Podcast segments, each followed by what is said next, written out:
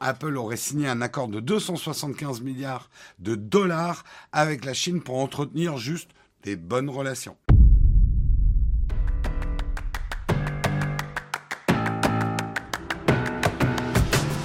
Tim Cook aurait signé pour le compte d'Apple et en toute confidentialité, puisqu'il n'en a pas parlé, un accord de plus de 275 milliards de dollars avec les responsables chinois, prévoyant qu'Apple aiderait au développement de l'économie et des capacités technologiques du pays.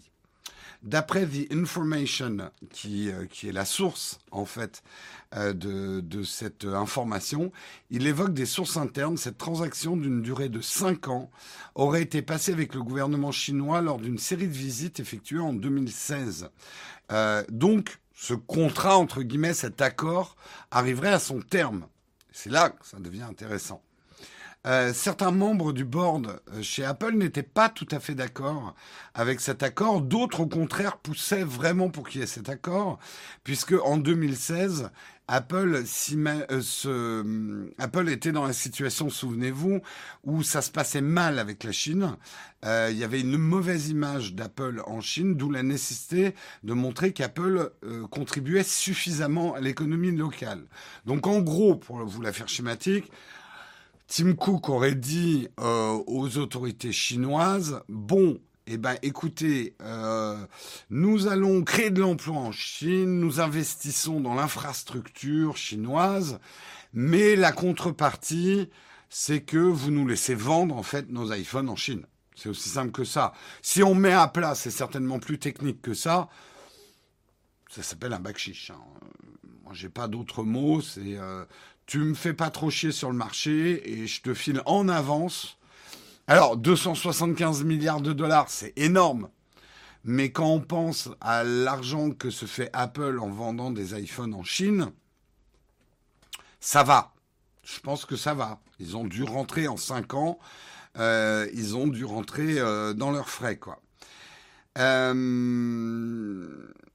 des documents internes montreraient que Tim Cook aurait fait personnellement pression sur les responsables locaux chinois suite à des menaces lancées contre Apple Pay, iCloud et l'App Store. La Chine menaçait effectivement de bloquer Apple Pay, iCloud et l'App Store. Le CEO alors aurait négocié un accord entre Apple et les comités locaux, le comité local chinois, the National Development and Reform Commission de Chine, euh, qui aurait porté euh, sur un certain nombre de concessions en échange d'aménagements réglementaires. L'accord, qui compterait jusqu'à 1250 mots, aurait été rédigé par l'équipe en charge des relations avec les gouvernements d'Apple en Chine. Donc on apprend plusieurs choses. D'abord, on apprend qu'Apple a une équipe euh, spécialisée dans les relations avec les gouvernements. Une entreprise de la taille d'Apple négocie directement avec les gouvernements afin de conserver leur précaré, leur marché sur les différents trucs, que ça soit, à mon avis, en termes de lobbying, mais aussi une certaine forme de pression politique. Alors, on a plusieurs choses à analyser par rapport à cet article. D'abord, la situation aujourd'hui. C'est un accord qui aurait été passé en 2016. Condamnable, on peut en parler pendant longtemps. D'abord, est-ce qu'Apple est le seul à avoir passé un accord avec la Chine? L'article ne le dit pas. Mais avant de, de, jeter Jeanne d'Arc sur le feu ou, euh, n'importe qui sur le feu, faut vérifier que est-ce que Apple a été le seul à faire ce type d'accord secret avec la Chine pour obtenir finalement le droit de continuer à faire du business en Chine? Euh, ça nous amènera bien évidemment sur le débat une entreprise se doit-elle d'être morale? En gros, est-ce que euh, le respect des droits de l'homme? Alors c'est là où euh, on revient un peu au vieux truc de quand on est un chevalier blanc, on a intérêt à avoir le slip propre. Apple se fend de communiqués de presse, notamment avec les travailleurs ouïghours, etc., que Apple est très soucieux des droits de l'homme mais passe un accord secret de 276 milliards avec la Chine en 2016. Ce que j'ai envie de dire, c'est qu'est-ce qu'ils vont faire maintenant? Depuis 2016, notamment les relations euh, sino-américaines se sont beaucoup tendues. Et si vous suivez un peu l'actualité aujourd'hui, euh, l'administration Biden a même, euh, on va dire, fait un coup, un coup diplomatique avec les Jeux olympiques d'hiver en disant on envoie les athlètes mais on n'envoie pas les diplomates. En, gros, nous, on n'y sera pas. On envoie juste nos athlètes euh, aux Jeux. Et les Chinois ont très mal réagi à ça. Donc, on est aujourd'hui dans un climat de grosse tension euh, diplomatique entre la Chine et les USA, euh, qui n'était pas encore le cas en 2016. Donc,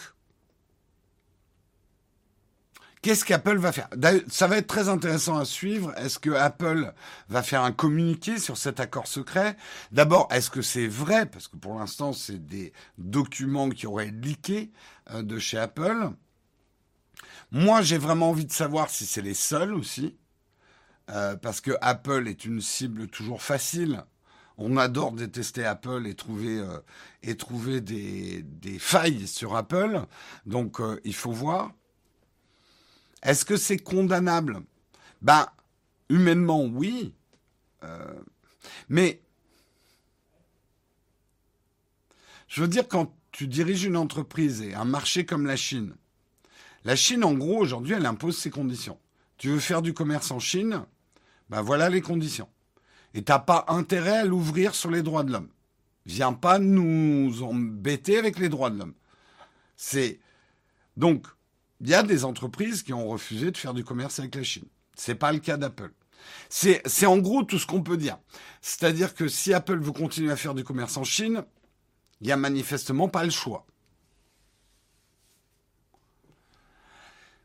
Mais on, revient toujours, mais ce débat est passionnant, je trouve. Ça mériterait effectivement des, débats avec des gens beaucoup plus intelligents que moi, parce que moi, je ne suis qu'une poussière de crotte euh, et j'y connais pas grand-chose. Mais ça pose toujours le problème de la responsabilité morale d'une entreprise. Est-ce qu'une entreprise sur l'autel du business, la morale n'a pas de place ou, ou pas? J'ai pas la réponse. J'ai pas la réponse. J'ai des débuts de réponse d'opinion personnelle. Une entreprise, elle est faite d'abord pour être profitable et faire de l'argent. Néanmoins, est-ce qu'une entreprise doit accepter de commercer avec n'importe qui tant qu'on lui interdit pas? Attention, faut pas mélanger des choses. Il y a des pays où il est interdit à Apple de faire du commerce. Ça, c'est la loi américaine qui dit, avec tel ou tel pays, c'est interdit de faire du commerce. La loi américaine n'interdit pas à Apple de faire du commerce avec la Chine. Donc Apple ne fait pas du, commerce en soum-soum avec la Chine. C'est là où il ne faut pas tout mélanger. Il y a ce que les États autorisent, il y a la loi, et puis après, il y a ce que les entreprises font. Et pour moi, la marge de la morale, elle est plutôt dans ce que tu as le droit de faire, mais c'est pas forcément bien de le faire, mais c'est pas interdit de le faire. C'est plus là où se place le curseur de la morale. Après, faire des choses qui sont interdites de faire, là, pour moi, c'est un autre curseur. Tu fais des choses illégales, en fait. Donc, voilà, Apple n'a pas vendu euh, des, euh, des, ordinateurs à euh, des groupuscules reconnus par la loi américaine comme des groupuscules terroristes, par exemple pour en revenir, voilà, à la situation de inversée de Huawei versus les États-Unis. Est-ce que euh, Apple aurait dû dire, bah, la Chine, euh, non, on n'accepte pas vos conditions, on se barre, on fait pas de commerce du tout avec la Chine. Est-ce qu'Apple peut se permettre de faire ça alors? Bien sûr que vous, au chaud, chez vous, vous dites, bon, ça va, Apple, ils ont assez d'argent, ils peuvent se priver du marché chinois. Et c'est pas si simple que ça. Vous avez des actionnaires dans une entreprise. Et euh, une entreprise se doit de faire de la croissance tous les ans.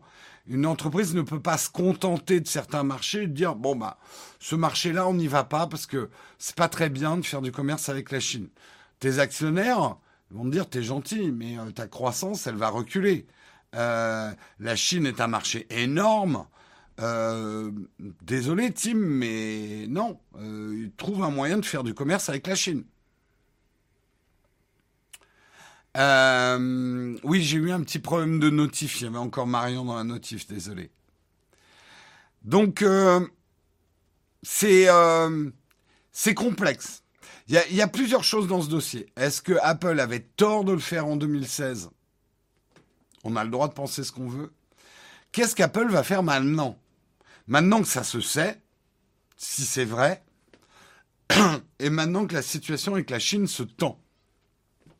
Alors, on sait qu'Apple euh, commence à, à, mettre notamment de plus en plus de production au Vietnam, commence à diversifier ses pays de production pour être un peu moins dépendant de la Chine.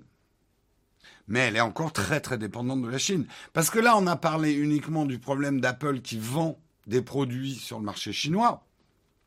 Mais on n'a même pas abordé le problème d'Apple qui fabrique des produits en Chine. Voilà. Donc le problème, il est hyper complexe. Et j'ai envie de dire, pour terminer ça, parce que vous me connaissez, est-ce qu'on n'a pas notre part de responsabilité là-dedans?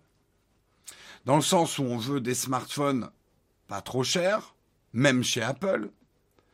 Est-ce qu'on est prêt à payer une production américaine ou française sur nos sols de produits tech qui vaudrait, et on le sait, beaucoup plus cher? Surtout qu'il faudrait reformer des gens pour fabriquer des smartphones. On n'a plus, on n'a plus le, tissu industriel pour fabriquer ces produits en Europe ou aux États-Unis.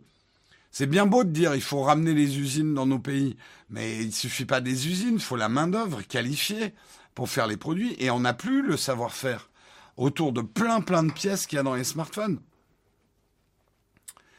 Euh, donc euh, c'est compliqué, c'est très compliqué la géopolitique à ce niveau-là. On peut, on peut essayer de donner des réponses simples, genre nous allons réindustrialiser les États-Unis, on va ramener les usines Apple aux États-Unis. On le sait, Trump, c'est ce qu'il a dit. Hein.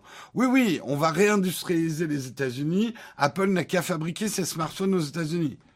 Là, Tim Cook, il a fait euh, T'es gentil, Donald, mais euh, on peut pas.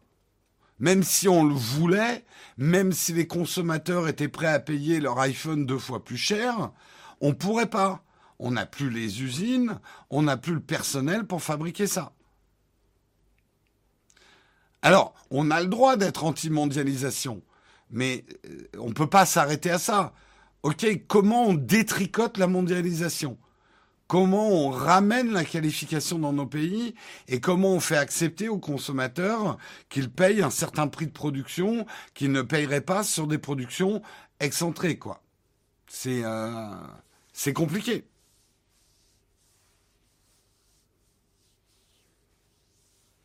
Donc, euh, et on, je pense fondamentalement qu'on a notre part de responsabilité dans ces situations. Et notre manière d'acheter, a créé d'une certaine façon la mondialisation aussi. Bien évidemment, les entreprises cherchent à augmenter leurs marges. Mais nous, on cherche à payer les produits de moins en moins cher. Et c'est normal, hein, je ne suis pas en train de jeter la pierre. Mais quelque part, on a créé aussi ces situations-là. Le jour où le monde n'aura plus besoin de la Chine, les relations internationales vont se tendre fortement. Ouais. De toute façon, là, on va pas résoudre ce matin euh, on va dire les putain, il est déjà 8h20. Euh, la situation du monde avec la Chine est très compliquée. C'est très très compliqué. Euh, la Chine est une puissance quasi incontournable. Et on a beau dire, bah, messieurs les Chinois, c'est pas très très bien ce que vous faites, c'est pas très très joli. La Chine nous tient aussi par beaucoup de choses. Donc, euh, c'est pas évident. C'est vraiment pas évident.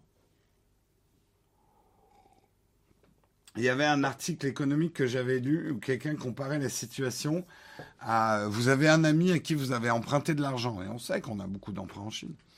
Vous avez un ami à qui vous avez emprunté beaucoup d'argent et vous n'avez pas de quoi le rembourser. Cet ami fait quelque chose de répréhensible. Est-ce que vous allez clasher avec cet ami alors que vous lui devez encore de l'argent? C'est compliqué. Mettez ça à un niveau individuel, vous à un niveau individuel. Vous faites quoi? C'est pas si simple comme situation.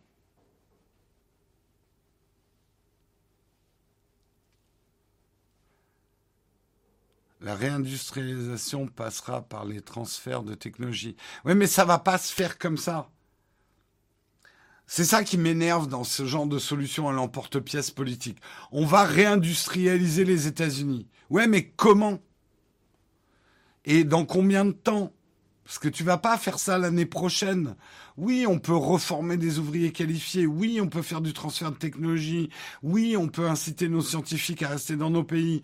Oui, il y a des mesures qu'on peut prendre. Mais ça va prendre 10 ans, ça va prendre 20 ans à reconstruire un tissu industriel.